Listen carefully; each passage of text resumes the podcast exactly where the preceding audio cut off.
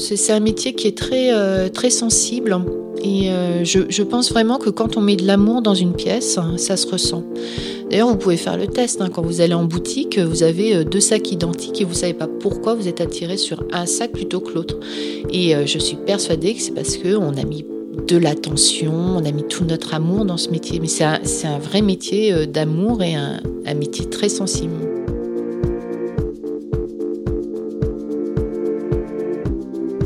Bienvenue dans Cravate Club, le podcast qui va à la rencontre des passionnés du vestiaire masculin. À travers ces échanges avec mes invités, qu'ils soient des professionnels du domaine ou des érudits, vous découvrirez les secrets, les astuces et les bonnes adresses des hommes les plus élégants. Je tiens à remercier Clémentine From Lepec pour son commentaire sur Apple Podcast. Hello J'ai adoré l'épisode sur le cuir et les chaussures j'ai appris plein de choses pour bien m'occuper de mes chaussures. Merci à Jessica et à David pour cet épisode. Merci beaucoup Clémentine d'avoir pris le temps d'écrire ce commentaire. Je suis ravie d'entendre de plus en plus souvent que des femmes écoutent et apprécient Cravate Club. Cela me remplit de joie. Je suis aussi très heureuse quand l'écoute des épisodes vous apporte des idées, vous apprend des choses, vous fait découvrir des univers jusqu'ici inconnus, car c'est la raison pour laquelle j'ai eu envie de créer ce podcast partager avec vous et apprendre moi aussi de nouvelles choses sur un domaine qui me passionne. Si vous aussi vous avez envie de vous joindre à Clémentine, vous pouvez regarder sur votre plateforme de podcast quelles sont les possibilités pour laisser des commentaires ou des étoiles. C'est ce qui m'aidera le plus à faire connaître Cravate Club. Merci beaucoup. Je suis très heureuse de vous présenter aujourd'hui Céline Ritou, qui est enseignante en maroquinerie pour la préparation du CAP dans un lycée professionnel parisien. Céline est passionnée par son métier qu'elle exerce avec beaucoup d'amour et d'entrain. Elle est très généreuse de son savoir-faire, sa pédagogie est pleine de bienveillance et d'encouragement pour ses élèves, qu'elle aborde avec beaucoup de patience. Elle est aussi très ingénieuse et on pourrait la décrire comme la MacGyver de la maroquinerie, tant elle trouve toujours des solutions inattendues à chaque petit blocage ou chaque erreur dans la réalisation des pièces de maroquinerie de ses élèves. Céline a une grande dextérité, une précision du geste qui est admirable et qui crée beaucoup d'effervescence en moi quand je la regarde travailler ou faire des démonstrations. Je suis fascinée et captivée. C'est éblouissant pour moi et je suis emplie de gratitude quand je suis témoin des savoir-faire inestimables de ces personnes dont l'intelligence de la main me galvanise.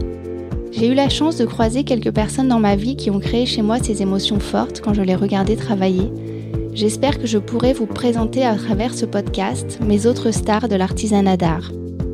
J'en profite pour faire un petit clin d'œil à mon professeur de l'école des tailleurs, que j'aimerais beaucoup inviter dans le Cravate Club, tant il a marqué ma vie par son incroyable savoir-faire et sa générosité également dans la transmission de son art. Quand on dit des artisans qu'ils ont de l'or dans les mains, ce n'est pas une image, c'est bien la réalité pour moi. Céline est aussi la créatrice d'une marque de cannes gainées de cuir à la main et personnalisable qui s'appelle Omacan et dont on parlera vers la fin de l'entretien. Surtout, si vous avez envie de la contacter, n'hésitez pas à passer par moi en m'écrivant à l'adresse jessica.minuci.com. Je vous souhaite une bonne écoute de cet épisode qui vous plaira, j'espère, autant qu'à moi, et je vous remercie chaleureusement pour vos messages. Surtout, continuez à m'écrire. Chaque message de plus contribue à l'existence du prochain épisode. Alors bonjour Céline. Bonjour. Merci beaucoup euh, d'être venue euh, sur mon podcast aujourd'hui. Écoute, c'est avec plaisir, vraiment. Je suis vraiment très contente de t'inviter euh, pour te présenter. En fait, tu es ma prof de maroquinerie. Eh oui. Cette année pour le CAP. Et en fait, j'ai voulu t'inviter déjà parce que je trouve que tu as un parcours assez particulier et intéressant. Et je voulais ben, que tu nous en parles un petit peu. Est-ce que tu pourrais te présenter juste en quelques mots pour me dire bah, comment tu es arrivée à devenir euh, prof de maroquinerie? Écoute, euh, c'est vrai que je suis arrivée euh, en tant qu'enseignante de maroquinerie assez sur le tard, puisqu'en fait c'est vraiment une reconversion que j'ai faite professionnelle. Au début, j'étais directeur artistique en agence de pub. Et puis, il arrive à un moment où euh, on a envie de changer, on a envie de se recentrer sur, sur des choses qu'on aime. Et c'est vrai que la, matière, pas forcément le cuir, mais la matière me plaisait beaucoup. Mais comme j'étais, euh, on va dire, douée de mes mains et je commençais à me dire j'aimerais faire autre chose, je me suis orientée sur la maroquinerie. Alors comme tout le monde au début, quand on, arrive sur le métier de la maroquinerie, on pense tout de suite aux, belles maisons de chez Hermès, euh, enfin bref, toutes les, maisons de luxe, on pense aux sacs. Et, et voilà, donc moi c'est vraiment dans ce sens-là que je voulais avancer. Je me suis donc dit, je vais me former. Donc, euh, je me suis inscrite, euh, à l'époque, ça s'appelait les Ateliers Grégoire. Et j'ai été formée par des formateurs euh, juste formidables qui m'ont transmis leur amour du métier. Et suite à l'obtention de mon diplôme, on, m'a très vite proposé en fait d'enseigner ce que j'avais ce que j'avais appris, ce qu'on m'avait transmis, et c'est avec grand plaisir en fait que je suis arrivée à transmettre mon, mon savoir. Voilà, mon petit savoir qui grandit au fur et à mesure. en fait, tu dis que tu étais déjà douée de tes mains, mais tu faisais quoi du coup euh, de tes mains avant? Alors, j'ai toujours aimé dessiner, j'ai toujours aimé bricoler, j'ai toujours aimé faire plein de choses. Euh, voilà. Et puis, c'est vrai que dans la publicité, je faisais beaucoup de création. Mhm. Mais c'était plus de la création, euh, papier, film publicitaire, etc. Mais à côté, j'ai toujours fait du un petit peu de bricolage et puis j'aimais aussi surtout faire des, des, des faire-part pour les, pour les copines. Euh, euh, et, pendant un temps d'ailleurs, j'avais une, une, petite boîte qui s'appelait Mademoiselle Cocotte où je faisais du, du faire-part hein, euh, pour, pour, pour, les gens. Et le concept c'était je, je crée vos faire-part sur mesure et je le fais à la main comme si c'est vous qui l'aviez fait. Tu travaillais avec des, j'imagine, des petits euh, cutters, euh, des, euh, donc c'est pour ça que ça ressemble un peu finalement au travail du cuir. C'était très minutieux, très très minutieux, et, et c'est vrai que j'avais beaucoup de plaisir aussi à, voir les gens et les, les, personnes qui recevaient ces faire-part, avoir les yeux qui pétillent dès qu'ils ouvraient leur, leur faire-part. Donc c'était une, vraie satisfaction. Et en fait, du coup, quand, on t'a proposé d'enseigner, tu as fait une formation chez Hermès? Oui, c'est vrai. Euh, en fait, euh, la formation est arrivée beaucoup plus tard. Beaucoup plus tard. Oui, parce qu'en fait, euh, on m'a proposé, les personnes qui m'ont formée à l'abbé Grégoire m'ont appelé deux ans après, donc j'étais enseignante, ils m'ont appelé pour que je les rejoigne à, à former en fait les, les, les, élèves et puis les adultes aussi pour devenir maroquinier, puisque moi, mon cœur de métier, c'est vraiment maroquinier plus que cellier. Et euh, apparemment, bon, comme je travaillais bien, ils étaient contents. Ils m'ont fait une formation entre guillemets euh, Hermès qui était intégrée à la fabrique, parce que maintenant ça s'appelle la fabrique, ça s'appelle plus les ateliers Grégoire. Et, euh, donc ils m'ont formé, ils m'ont fait cette formation Hermès pour justement que je retravaille ma sellerie, pour que j'apprenne quelques techniques de chez de chez Hermès. La sellerie, en fait, c'est quand on travaille le cuir à, l'aiguille Oui, c'est ça. En fait, la différence euh, de la sellerie de la maroquinerie, la sellerie, c'est de la couture à la main. Et la maroquinerie, c'est tout ce qui est piqué machine. Mm. Voilà, c'est ça la différence. Donc, euh, c'est pas la sellerie pour le, le, celle de cheval. Hein. Celle de cheval, c'est bourrelier. Mais finalement, dans la sellerie, euh, on peut tout faire. Il y a des sacs, il y a aussi la petite maroquinerie. Oui. c'est oui, oui, on fait aussi bien de la petite, de la petite maroquinerie que du sac. Tout à fait. On peut faire aussi des ceintures. La couture main, en fait, euh, l'avantage en plus de la, de la couture main, c'est que le, point, ce qu'on appelle le point cellier, c'est un point justement qui vient de, de, la technique de la couture à la main sur les selles. C'est-à-dire que c'est un, point qui est extrêmement solide. C'est-à-dire que si on coupe euh, le fil sur une, une couture main, le, point ne bougera pas. Ce qui est différent sur une, un piqué machine où effectivement le, le point peut se défiler tout, tout le long si on. En fait, c'est comme s'il y avait un point d'arrêt euh, à chaque point. Tout à fait, mm. tout à fait. Ouais. Ok. Et euh, à ton avis, qu'est-ce qui t'a donné le goût euh, de l'artisanat et des, des, belles choses, du travail de la matière et tout ça? Alors, j'ai eu la chance de grandir dans une famille où euh, ils m'ont fait découvrir beaucoup de belles choses. Euh, on allait souvent euh, voir des, expositions où, je, découvrais beaucoup avec, mes parents et c'est vrai que voir des belles choses pour les yeux, c'est toujours magnifique. Et même si au début, je me rendais pas vraiment compte, ça a forgé en fait mon apprentissage du beau. Mhm. Et euh, la matière, c'est arrivé aussi euh, quand j'étais formée pour être euh, travaillé dans la communication. J'étais euh, à l'école du Perret à Paris. Et j'ai eu la chance aussi de, de, toucher à des techniques, à des matières, etc. Et c'est vrai que là, ça a commencé à développer ma, ma sensibilité aux, aux, matières. Pas forcément. C'était quoi ta formation à Dupéré que... Alors, bah, j'ai fait une, une formation de communication. Que et communication. Oui, okay. mais juste avant, on fait ce qu'on appelle une sorte de, de, de, mise à niveau ou de, mm. de, de prépa. Je sais plus comment exactement comment ça s'appelle. Et on, on, on, touche un peu à tout. Et c'est super agréable puisqu'en fait, on, on découvre plein de choses. Et je pense aussi que le fait d'avoir commencé à toucher à plein de choses, ça permet aussi dans mon métier actuel à pas m'arrêter seulement sur la matière du cuir, mais essayer de mixer, de trouver des, des choses, euh, voilà, Ouais, je suis d'accord parce qu'en fait, moi aussi, euh, en tant que. Bah, au départ, euh, j'étais plus dans la couture, après euh, tailleur pour hommes, et puis j'ai bifurqué un peu dans la broderie, et maintenant le cuir. Et en fait, je me rends compte qu'on peut relier tout, toutes les techniques et parfois trouver des nouvelles idées de techniques en fonction d'une autre discipline, en fait. Oui, tout à fait. Je trouve ça même très enrichissant de pouvoir mélanger ces techniques. Mm. Il y a, je pensais justement un, ami qui est cellier, qui s'appelle Serge Amoruso, qui est à Paris, qui fait des sacs euh, juste magnifiques et grandioses et qui travaille justement différentes techniques euh, et de matières. C'est-à-dire que je l'ai même vu travailler de l'os de mammouth dans, dans ses sacs. Il est, il est hyper imaginatif. Il est, enfin, j'adore son, son métier. Il, tra il, travaille beaucoup avec l'Asie. Il est même peut-être même plus connu que Hermès euh, là-bas tellement oui. il est. Euh, il s'appelle comment Serge Amoruso. D'accord. Voilà, et il est euh, lié Je sur. renoterai sur... Euh, son nom parce que. Oui, c'est vraiment à voir, vraiment. D'accord. Et il fait quoi avec des os euh, de Alors ça peut être des fermoirs, ça peut être ça peut être des tas de choses. Il, il travaille aussi beaucoup le galucha. Il travaille mmh.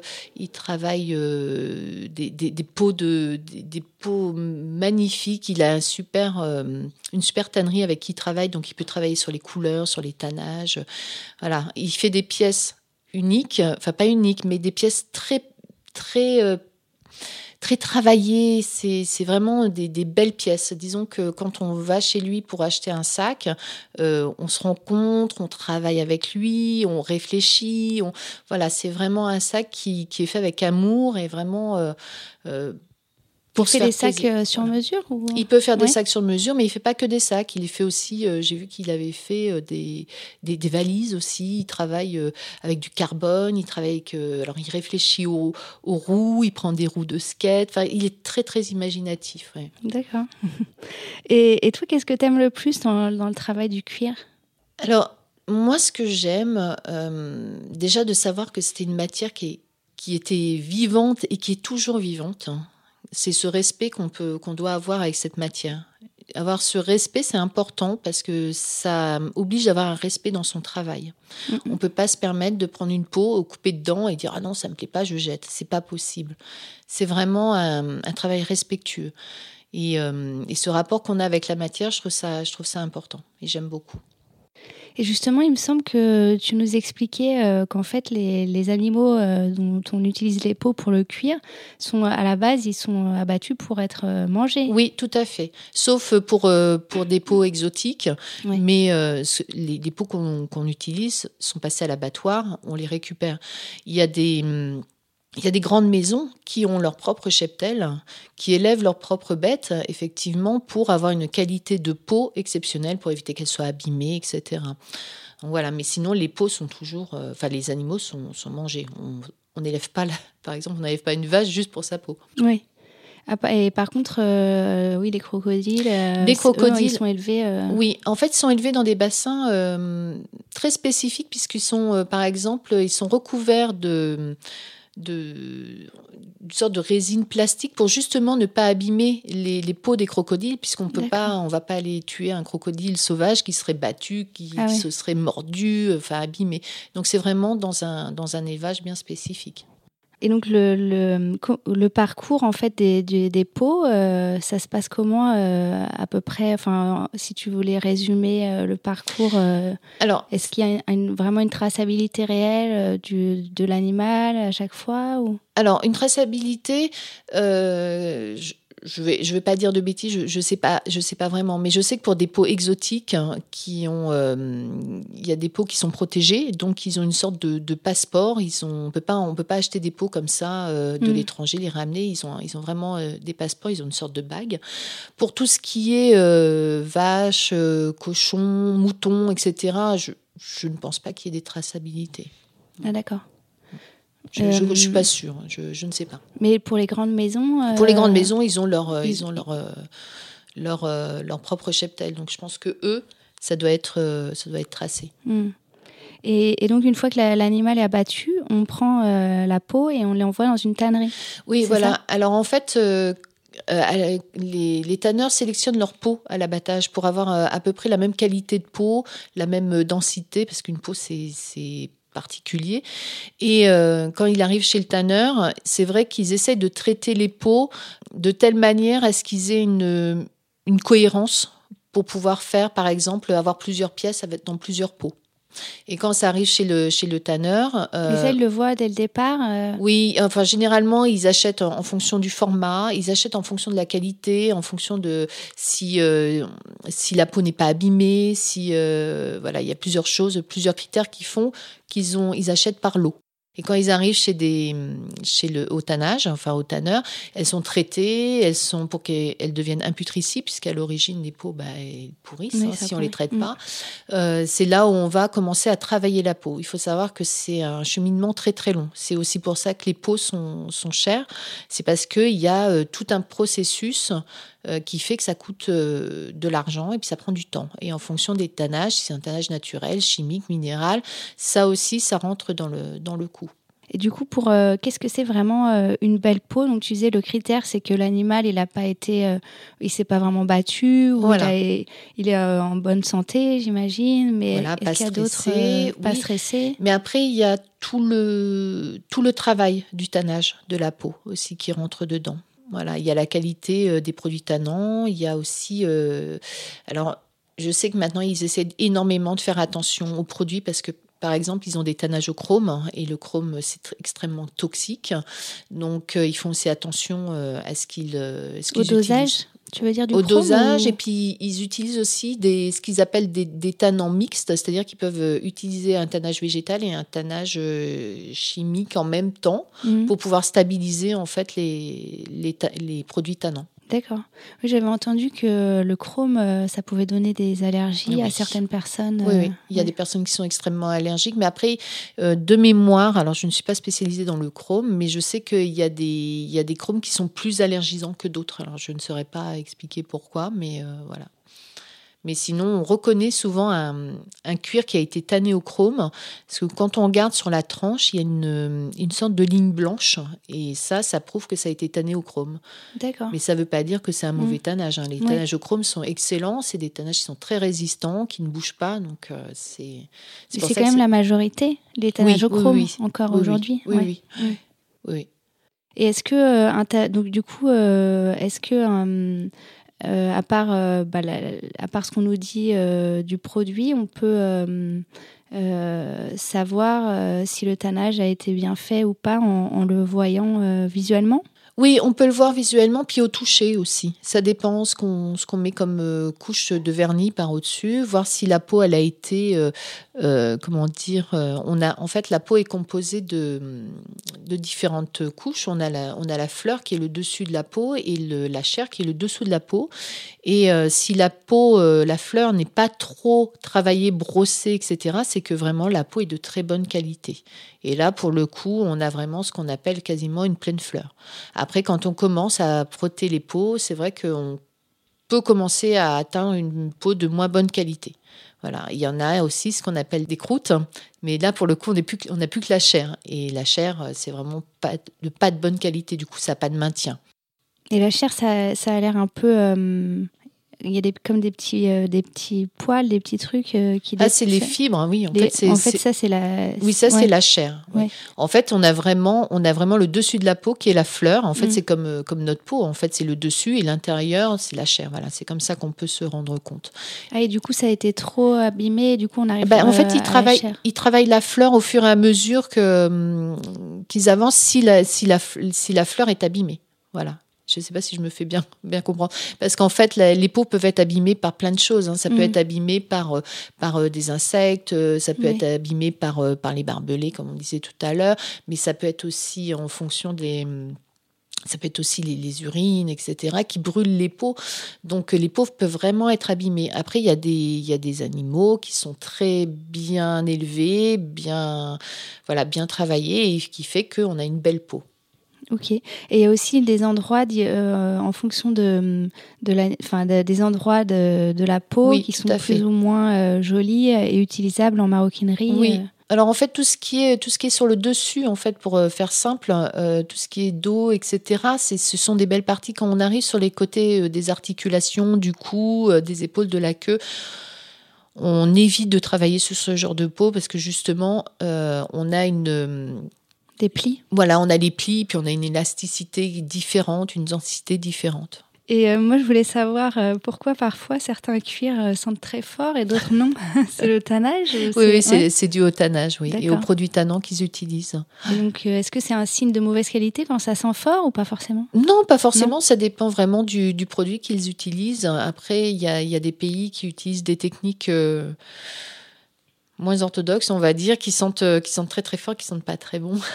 Et, et c'est dû à quoi Ils utilisent quelle technique Oh, mais parce qu'il y a eu, il y a plein de, il y a plein de sortes de, plein de façons de, de tanner une peau pour, pour les rendre imputricibles. Et, euh, et c'est vrai qu'il y en a, ça sent plus fort que d'autres. Disons que ça, ça, peut, ça peut choquer, mais il y en a qui, enfin, surtout dans les pays du Maghreb, je n'ose mm. pas dire des, bêtises, hein, mais je sais que souvent ça a été utilisé. Ils utilisaient des urines d'animaux pour tanner en fait et pour euh, fixer les, les peaux. Ah, c'est vrai? Voilà, c'est pour ça qu'il y a des moments ça sent très très fort. Bah, j'aurais appris quelque chose. Voilà. Et toi, c'est quoi tes cuirs préférés euh, tes, hmm, bah, Alors, moi, j'aime beaucoup. Alors, il y a un cuir en particulier que j'aime beaucoup, c'est ce qui s'appelle le veau gras. Et c'est euh, un cuir euh, pleine fleur euh, avec un tannage un tannage végétal mais qui est extrêmement extrêmement fragile hein, parce que il il marque, c'est-à-dire que la moindre griffure, la moindre goutte de pluie dessus, ça, ça marque.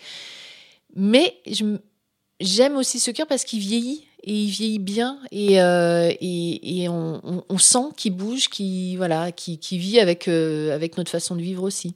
Voilà. Et, et justement, le tannage végétal, euh, est-ce que tu peux expliquer à peu près ce, que, ce que ça veut dire?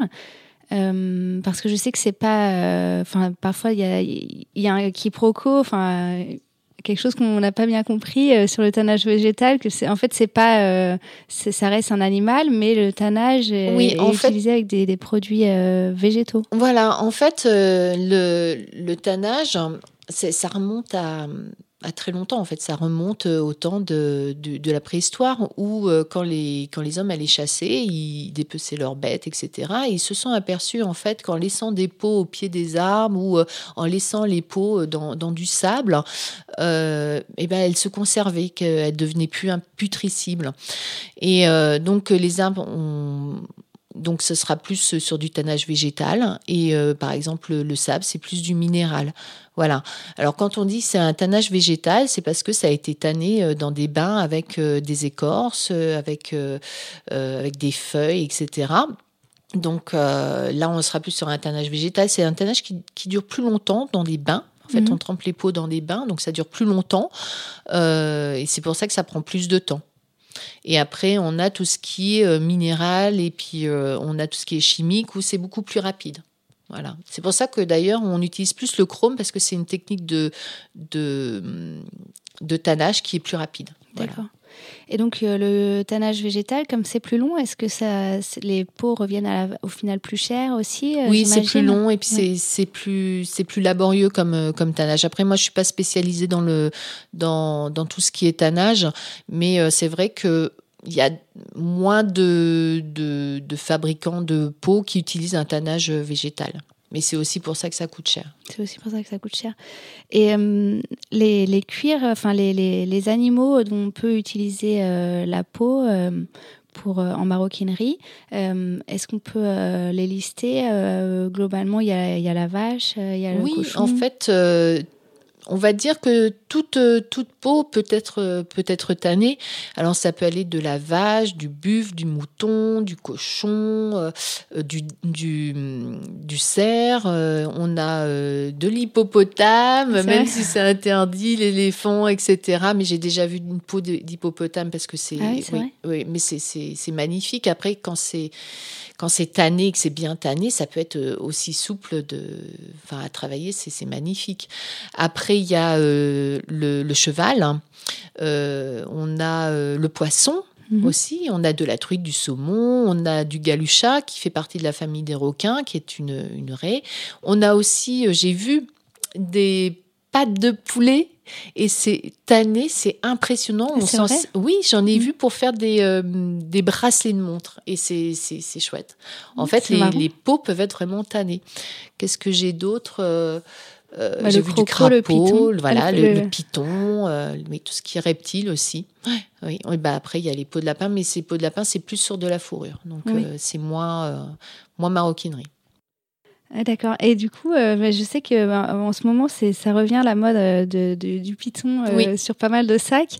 Et, et, comment on fait la différence entre du vrai python et du python, tu sais, en impression gaufré, ouais. Hum. Parce qu'en fait, on peut, il y a des, des, machines qui font des impressions sur le cuir qui donnent l'impression que c'est du croco ou autre chose. Tout à fait. En fait, ça s'appelle des cuirs, des cuirs gaufrés. Hum. C'est-à-dire que à la fin de, de toute la préparation du cuir, du tannage, etc. On on va, on va les mettre sous comme une sorte de gaufrier et on va gaufrer les, les peaux. C'est pour ça qu'on a des peaux qui ressemblent à de la peau de croco ou de la peau de, de lézard ou euh, de python, etc. Après, pour faire la différence, parce que c'est vrai que maintenant les techniques sont tellement bien faites et tellement belles qu'on peut par moments se faire, euh, se faire avoir.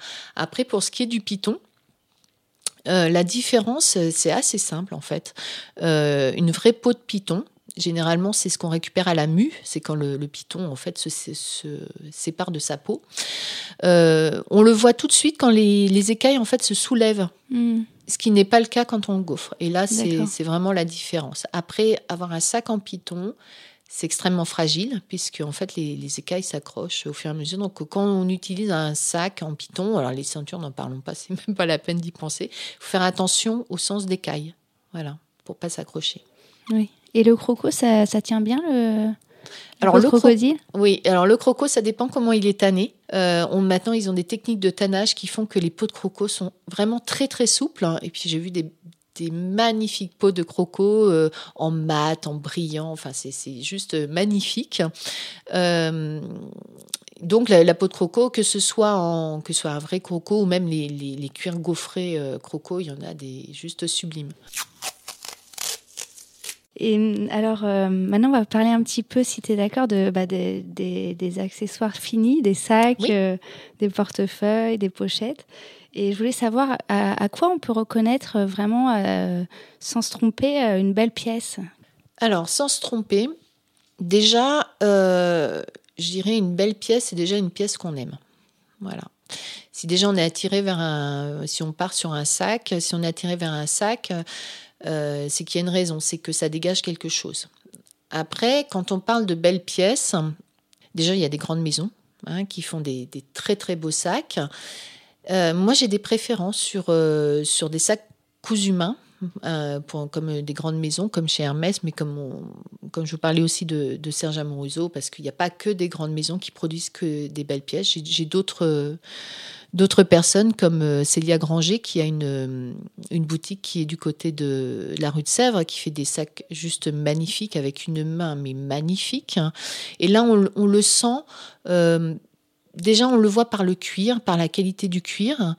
je, je, conseillerais même plus quand vous arrivez sur un sac de vous orienter plus sur, du cuir. Parce que c'est vrai que par moment on peut avoir des sacs en, simili hein, qui font maintenant des, magnifiques simili euh, mais c'est vrai que en, durée de temps déjà ça ça tiendra pas aussi bien que du cuir. Après euh, je dirais sur les finitions. C'est très très important les finitions euh, observer les coutures observer les piqûres euh, l'intérieur du sac. Si vous avez la possibilité aussi de le faire, c'est euh, de prendre, je sais pas, votre portefeuille ou votre téléphone et le mettre dans le sac, déjà voir si déjà ça, ça se déforme pas, si ça, se, a de la tenue. Regardez euh, la bijouterie. Alors, tout ce que j'appelle bijouterie, c'est les fermoirs, les fermetures à glissière, les, les, petits, les petits clous, les, voilà, tout ce qui tout ce qui est accessoire autour du sac, c'est aussi important. Après, ce qui, ce qui différencie un très beau sac d'un sac euh, entre, guillemets standard, je pense que c'est vraiment les finitions.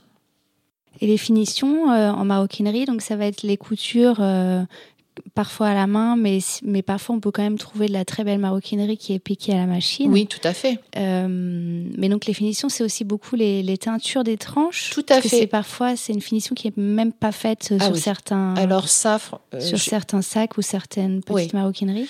Alors ça, ça me comment dire, ça, ça met vraiment en colère parce que hum, j'ai plus l'impression, surtout maintenant, que c'est un métier qui commence à être galvaudé. C'est-à-dire que je vois des, sacs qui arrivent sur le marché, qui, coûtent une fortune.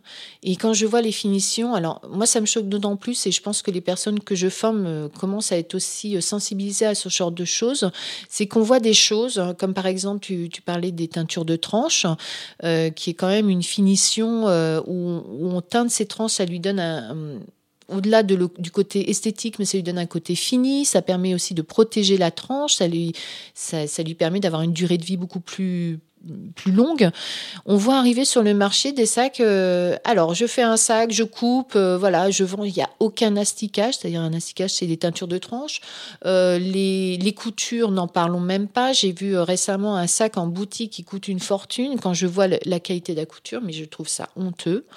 le mais comment, comment quelqu'un qui connaît pas, par exemple, pourra savoir que la qualité de la couture, elle est, elle est justement pas, pas acceptable? À quoi on le voit Alors, c'est simple, si c'est une couture main, mm. euh, généralement les personnes qui n'ont pas beaucoup d'expérience sur les coutures main, on, voit sur le dos de la couture que le point n'est pas droit. Ouais, ouais, ça c'est vrai. Voilà, il n'est pas régulier. Après, euh, j'ai fait le test avec mon mari. Une fois, je suis allée en boutique et je lui dis, alors regarde et puis dis-moi ce que tu mm. aimes, etc. Et c'est vrai qu'avec son œil novice, euh, il dit ah celui-là, je le trouve beau, voilà, je le trouve joli, je me verrais, enfin, je, voilà, je me verrais bien porter un sac comme ça je vais voir le sac. La, finition était ni fait ni à faire. Voilà, c'est mm. c'est triste. Voilà, c'est triste. Mais après, je me dis, mais s'il lui plaît, s'il se sent bien avec, s'il se voit porter ce sac, pourquoi pas De toute façon, c'est le plaisir que ça va lui procurer. Mm. Voilà, c'est surtout ça. Oui, oui, c'est vrai qu'il y a ça qui est, qui est important aussi. Mais euh, je trouve que hum, ça vaut le coup par exemple, quand on achète quelque chose, de d'être conscient que bon bah les finitions euh, c'est pas génial, mais je l'aime quand même, donc euh, voilà. Mais je trouve que le, euh, le fait de, de, pouvoir euh, bah, juger justement de la qualité du, travail qui a été fait, c'est quand même quand même pas mal. Ça, ça m'attriste de voir par exemple quand on voit un, un beau sac, un Kelly. moi, j'invite surtout les gens à aller voir. Maintenant, ça se fait beaucoup des, des vidéos sur les ateliers, les fabrications c'est important d'aller voir comment ça se fabrique. Parce que quand on voit le travail qu'il y a derrière, c'est vrai que ça justifie un prix. justement, à Kelly, c'est un sac euh, Hermès, euh, un, sac euh, mythique. Et ce sac, à peu près, à ton avis, il demande à peu près combien d'heures de travail dans un atelier? Alors, il faut savoir que chez Hermès, ils font leur sac du début jusqu'à la fin. Mhm. Et en moyenne, un Kelly, on met entre 16 heures et 20 heures pour monter un sac. Oui, donc c'est quand même un, ça demande un gros travail, euh, plus euh, le savoir-faire des gens qui, qui, qui, travaillent dessus. Tout à fait. La peau. Les personnes qui travaillent dessus, alors euh, quand on a des, des apprentis qui arrivent sur, chez Hermès, avant de les mettre sur des chaînes de montage, enfin leur fabrication de sacs, il faut savoir qu'ils pratiquent énormément. Par exemple, ne serait-ce que pour valider une poignée, il faut qu'ils en fassent au moins 15 avant mm. de valider une poignée. Et on ne les met pas sur, euh, sur un, monter un sac avant de valider quoi que ce soit. Et les personnes qui montent les sacs, si jamais ils ont une faiblesse sur un sac, ils retournent en apprentissage jusqu'à temps qu'ils savent faire leur sac. Et il y a combien de personnes à peu près qui travaillent sur la chaîne de montage d'un sac? Sur le sac lui-même, normalement, il y a une personne qui monte un sac. D'accord. C'est une chez Hermès, hein, parce que dans d'autres ateliers, c'est pas comme ça, mais c'est spécifique à Hermès. Après, il y a avant, il y a tout le travail de la coupe, il y a tout le travail, euh, il, y a, tout un travail euh, avant, en amont. Qui le travail de, de, préparation en fait des, des, des différents euh, pièces, des différents morceaux. Euh, c'est une personne et ensuite euh, le montage c'est une personne. Oui, en fait en atelier on a tout ce qui est coupe, on a ce qu'on appelle les mécaniciennes qui sont sur les machines, on a les personnes qui font tout ce qui est en collage, il y a des personnes qui vont monter la bijouterie, il y a des personnes qui vont faire des poignées, qui vont faire les parages, c'est-à-dire qui vont affiner. Voilà, affiner les cuirs. Voilà, dans les ateliers, après, on a des postes bien spécifiques. Mais euh, bon, je parle d'Hermès parce que c'est vrai que j'ai formé des élèves aussi pour, euh, pour Hermès. Ils travaillent vraiment sur, euh, sur leur sac en particulier.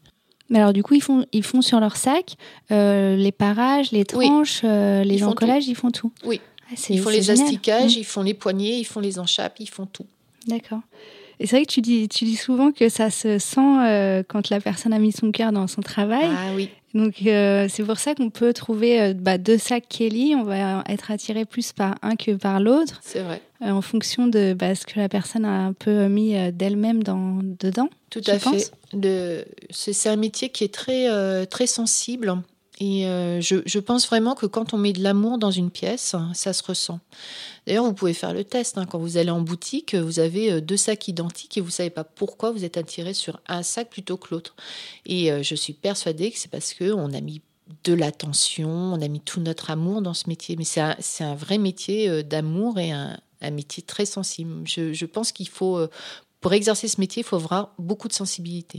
Mais j'ai l'impression un peu comme tous les métiers d'artisanat, finalement, je trouve que ça demande bah, il faut vraiment aimer ce qu'on fait pour le faire. Quoi. Oui, mm. oui, oui. Parce que si c'est pour faire à la chaîne comme ça les choses, bah, on, met une machine et puis voilà. C'est pour ça que les métiers, euh, euh, que ce soit euh, tailleur ou de la chaussure ou, ou de la broderie, si on met pas de l'amour dans ce qu'on fait, c'est, on a un résultat qui n'est pas satisfaisant. Pour toi, un sac pour homme, quel est le, sac idéal pour un homme? Alors, c'est très personnel comme question parce que je ne suis pas un homme, mais le, le, ce que je pense idéal pour un homme, en fait, je pense que ça va être comme pour une femme, on achète son sac en fonction de son besoin. Et euh, on n'achètera pas un sac pour aller travailler comme un sac pour euh, sortir entre copains ou un sac euh, pour, pour sortir tout court. il faut vraiment adapter en fait son sac en fonction de, ce qu'on veut mettre dedans. Et puis, en fonction aussi de son gabarit, je pense.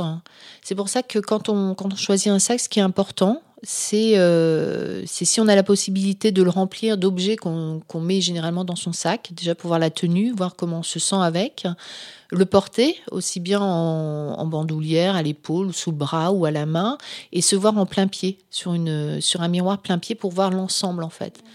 Parce que ça, devient, c'est un accessoire, hein, mais c'est un accessoire qui peut, euh, qui peut apporter une touche euh, bien personnelle, puisque c'est vraiment, on choisit son sac en fonction de sa personnalité aussi. Euh, le sac que tu as, c'est pas le même que le mien, parce qu'on a chacun notre personnalité. Et quand on voit une personne avec un sac, on, on peut, entre guillemets, connaître un peu son style, puisque ça, ça, c'est le miroir, en fait, de, de soi-même. Et c'est vrai que ce sac, euh, comme j'expliquais tout à l'heure, on est, euh, on a un rapport très particulier parce qu'on lui confie aussi sa vie. On lui confie ses clés, on lui confie euh, son argent, son téléphone, où on a toute notre vie. On y confie aussi nos dossiers, notre, ordinateur. Donc, c'est vraiment un, contrat de confiance qu'on a avec, avec cet objet. Mais euh, pour les hommes, euh, actuellement, euh, il y a beaucoup moins de choix, évidemment, que pour la, pour la femme.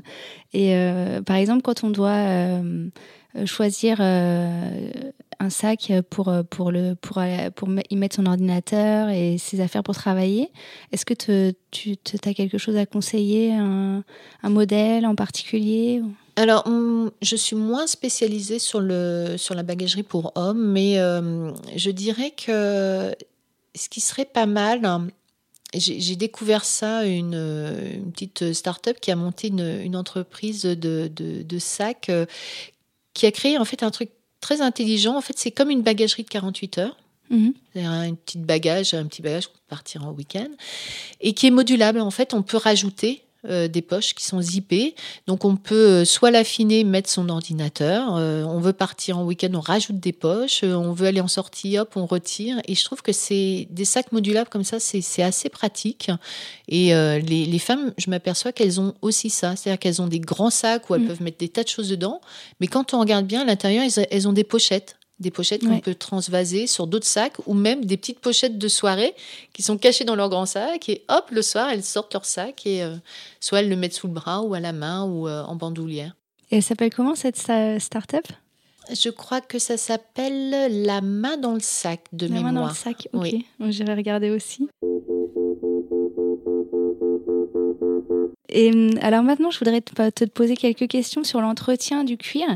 Euh, quelles sont euh, pour toi les meilleures techniques pour entretenir ces objets en cuir, que ce soit les portefeuilles, les, sacs, euh, les, même les blousons? Déjà, en prendre soin. Ça, c'est déjà une bonne technique.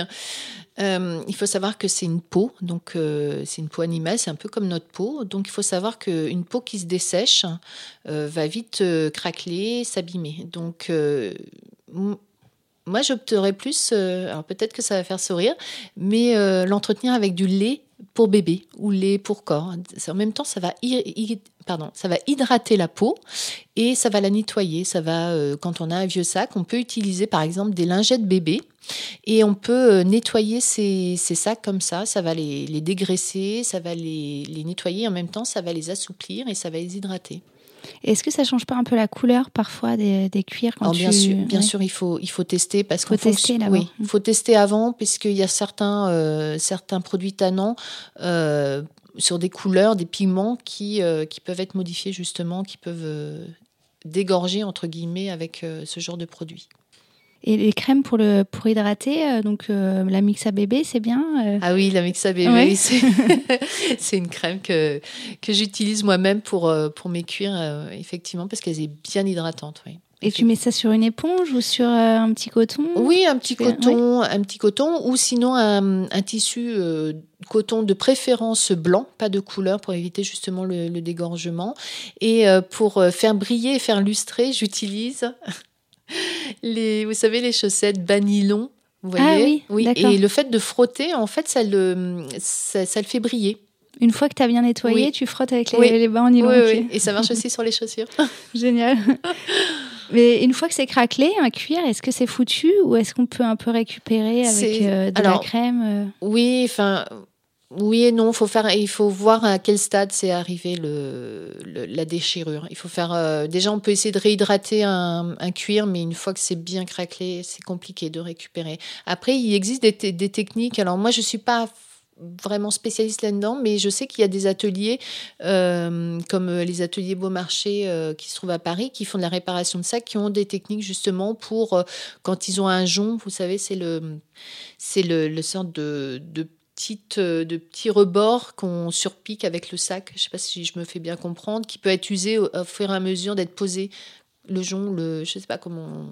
C'est euh, comme euh, un passepoil. Voilà, voilà, c'est un passepoil. Voilà, exactement. Ils peuvent être usés. Donc, je, sais que eux, ils, refabriquent en fait, ils reconstituent ce, ce jonc, ce passepoil, voilà, avec une sorte de résine, de colle, de, de, de cuir. Je sais pas trop, le, je connais pas très bien leur technique, mais j'ai vu les réalisations, c'est c'est assez propre et euh, c'est assez bluffant. Génial.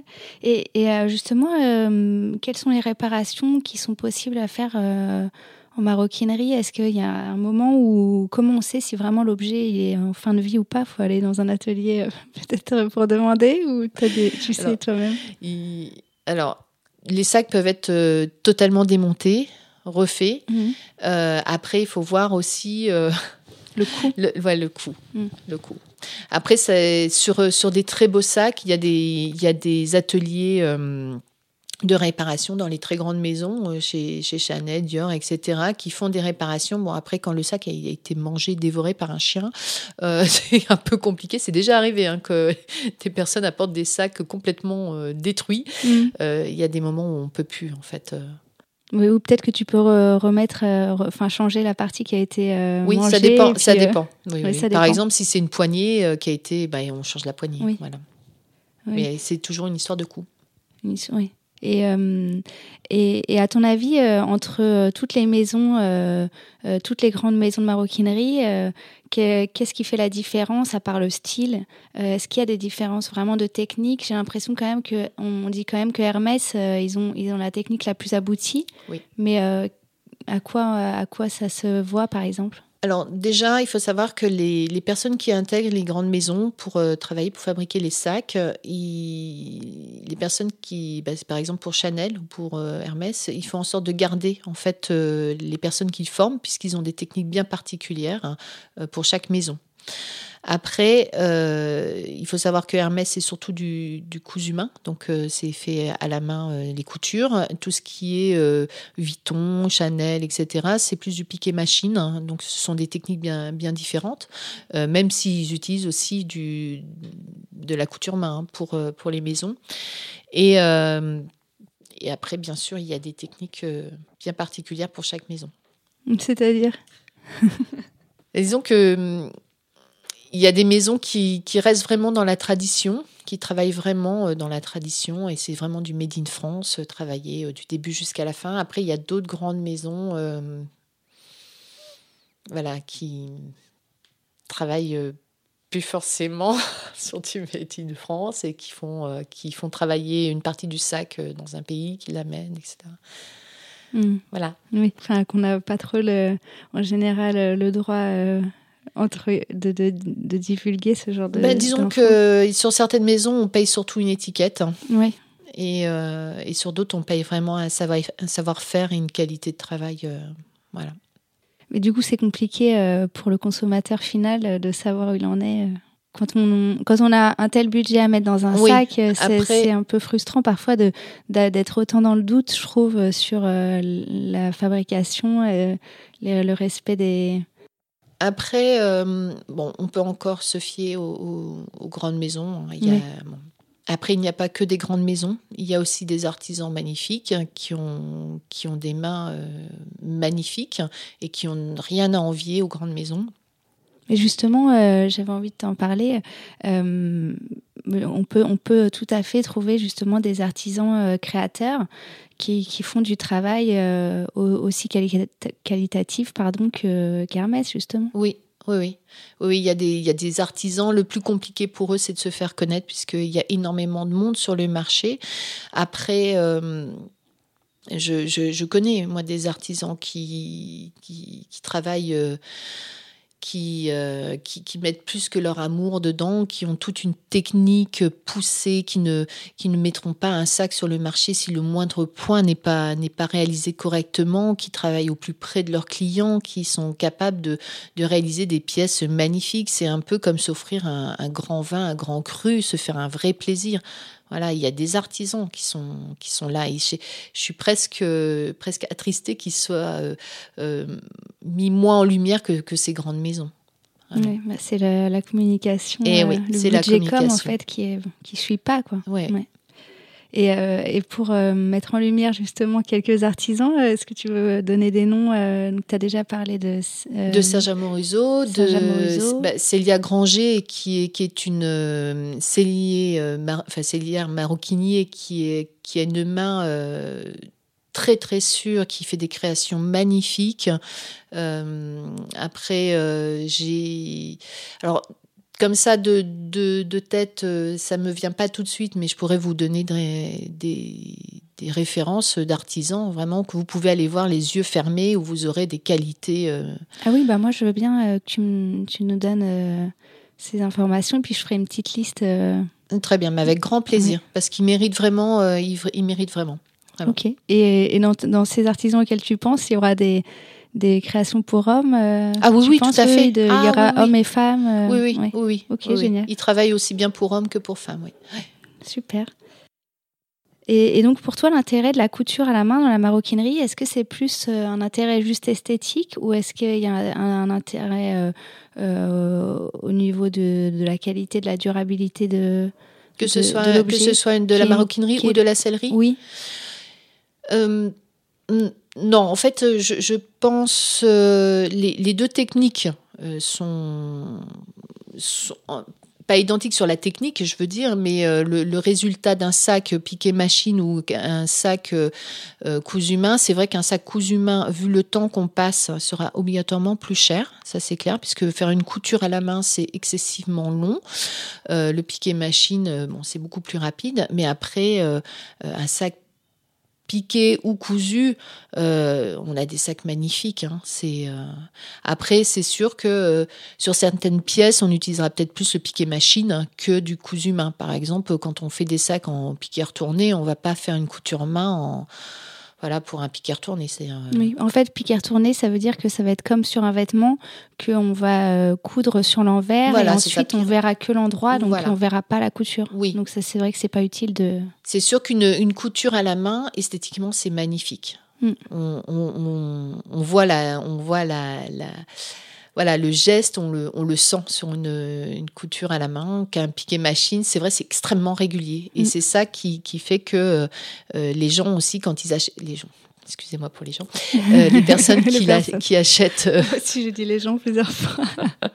les personnes qui, qui, qui s'offrent un sac, il faut aussi qu'ils comprennent que c'est pas, c'est pas lisse ce que je veux dire, c'est que c'est pas euh, une peau, sa vie, ça, ça, ça, ça, ça a des veines, ça, voilà.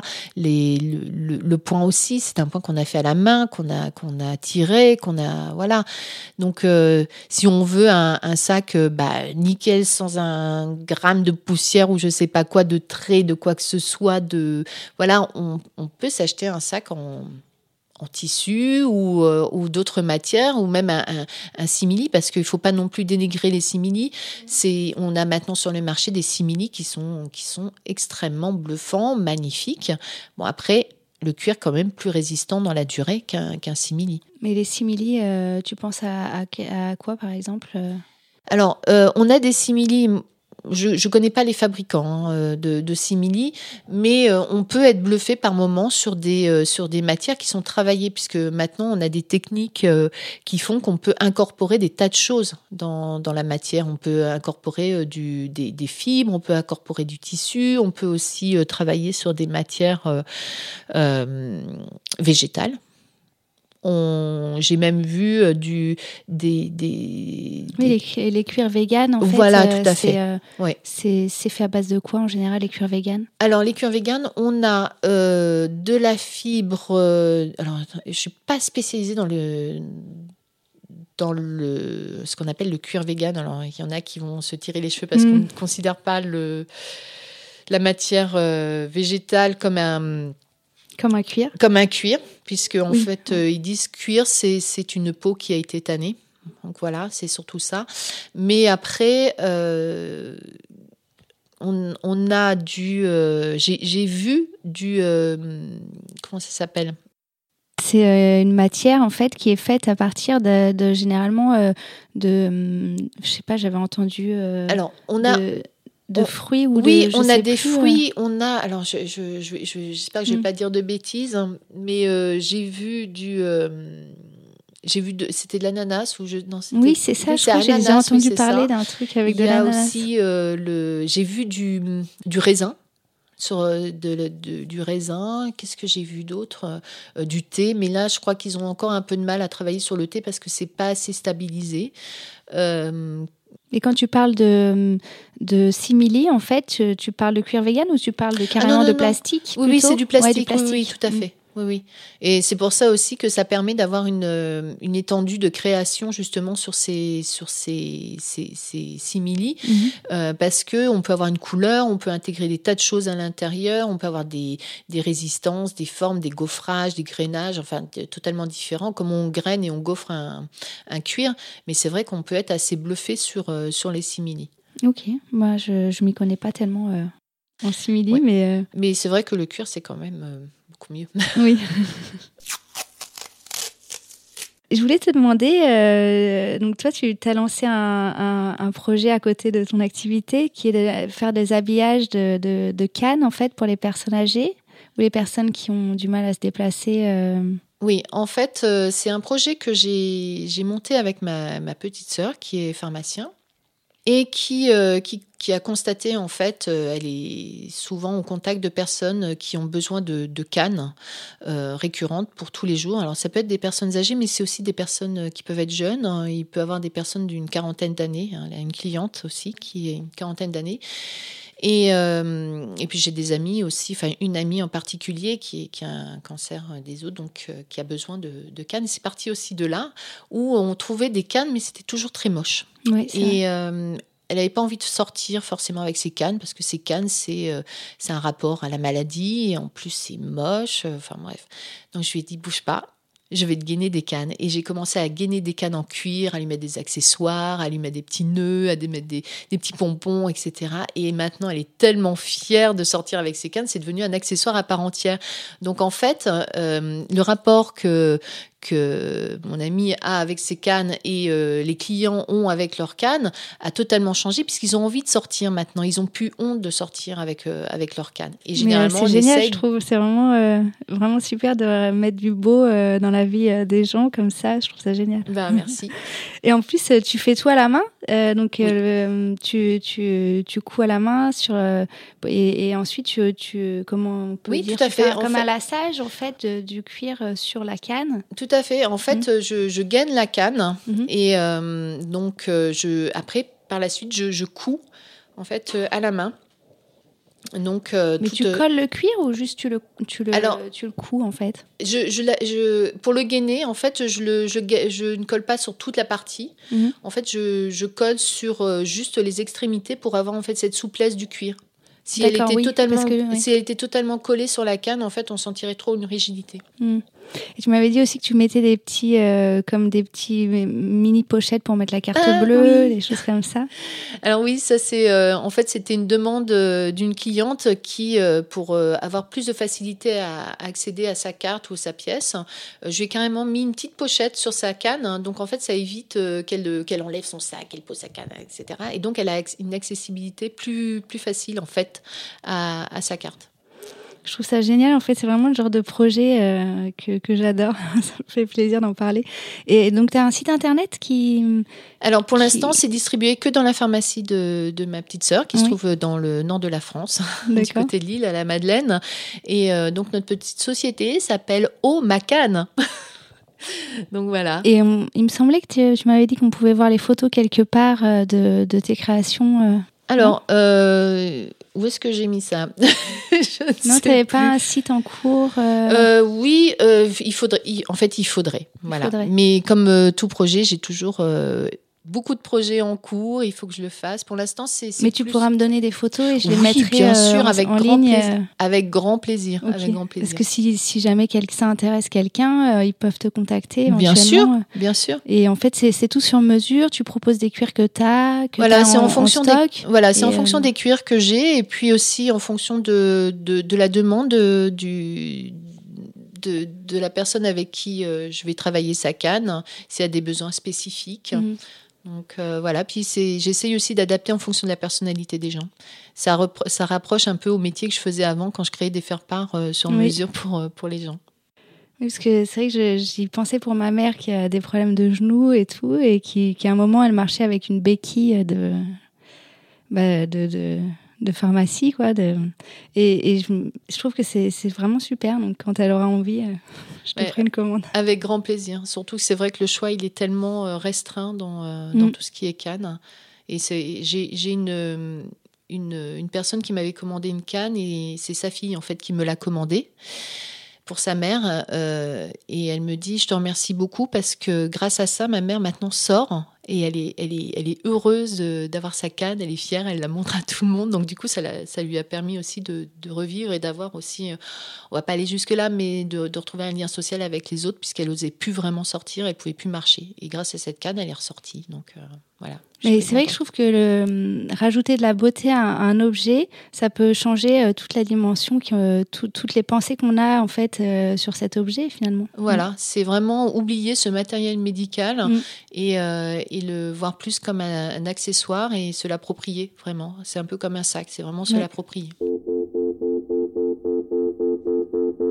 Euh, j'ai quelques petites questions à te poser euh, avant de, finir l'entretien. Je voulais savoir pour les personnes qui aimeraient se lancer ou se reconvertir dans la maroquinerie, euh, quels sont vraiment les, débouchés pour eux? Ça dépend de leur projet de vie, en fait, ce qu'ils veulent faire. Disons que si, si, par exemple, ils veulent intégrer une, une grande maison, de toute façon, pour intégrer les grandes maisons, il faut avoir au moins un CAP. Donc, il existe différentes formations.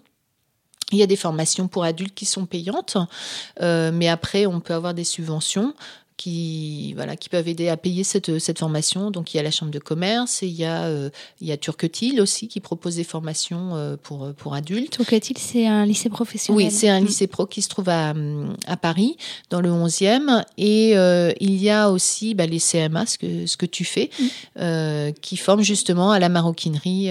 les CMA, en fait, c'est les cours de la mairie de Paris. Voilà pour les Parisiens. Tout à fait, tout à fait.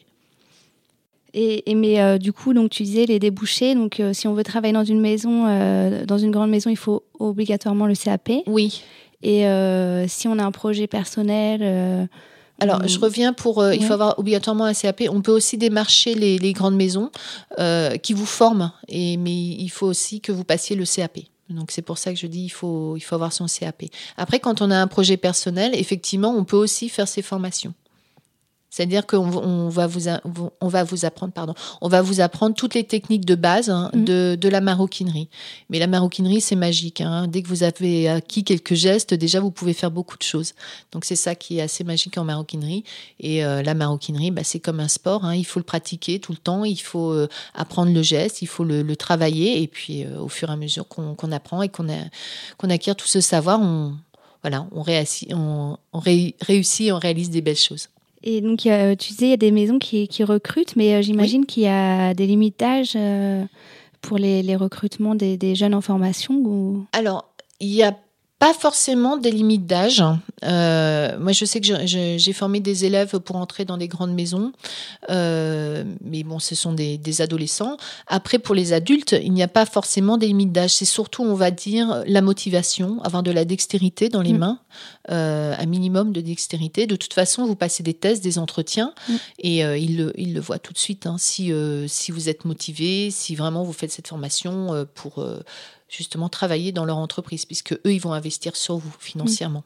Une fois qu'on est, euh, une fois qu'on est en poste euh, dans une grande maison, est-ce que il y a des évolutions possibles? Est-ce que tu, est-ce que tu penses qu'il y a une carrière à faire dans ces, ces métiers-là? Oui, oui, il y a une évolution. On peut très bien commencer euh, à une table pour faire le montage, etc. Et puis continuer à évoluer, progresser, passer sur les machines, même passer sur différents postes, hein.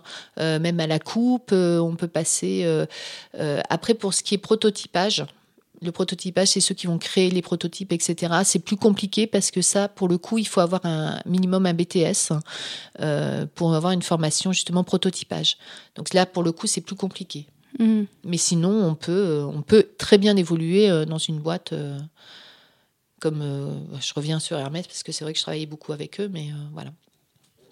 Et pour, euh, pour les personnes qui, qui voudraient euh, se lancer en indépendant, euh, toi, tu penses qu'il y a un avenir de l'artisanat comme ça en France de faire des, des, choses comme ça, vraiment de qualité Comment tu penses que ils vont, ces métiers-là vont évoluer? Alors, c'est assez délicat. Après, je, je pense que les personnes qui veulent se lancer, ce qui est très important après, c'est la communication, ce qu'on revient euh, à dire tout à l'heure. On peut avoir une très bonne main, avoir des magnifiques produits, mais c'est vrai que si on ne, si on ne communique pas par derrière, euh, c'est très compliqué d'avancer. Oui, c'est voilà, C'est surtout, surtout ça. Voilà. Après, les ateliers dans Paris, euh, moi je vois il y, a, de moins en moins de petits ateliers sur Paris où c'est des ateliers boutiques euh, parce que déjà ça, commence à devenir très très cher. Et d'ailleurs, on voit hein, tous les ateliers, même moi, les ateliers avec qui je travaille pour placer mes élèves, euh, j'en ai de moins en moins sur Paris et je vais surtout en banlieue. Euh, est-ce que tu, tu penses qu'il y aurait quelque chose à faire pour, euh, pour, la dernière question que je voulais te poser Qu'est-ce qu'on pourrait faire pour, euh, bah pour aider ces métiers à, à, à perdurer aider les, des jeunes créateurs qui font vraiment des, belles choses à, justement pouvoir rivaliser avec les grandes maisons? Un petit, Une petite idée Déjà, tant que vous mettez de l'amour dans ce que vous faites, déjà c'est très important. Parce que déjà, je pense vraiment que quand on, quand on aime ce qu'on fait, on, le transmet obligatoirement. Après, pour les aider, euh, il existe des salons. Euh, je pensais à Woosnex ou mhm. euh, ce genre de salon. je sais qu'il existe, alors après, je ne sais pas trop comment ça fonctionne, mais je sais qu'il existe des agents aussi qui, qui, qui, vous aident à développer votre, votre marque. Peut-être s'associer avec des commerciaux. Voilà, tout à fait.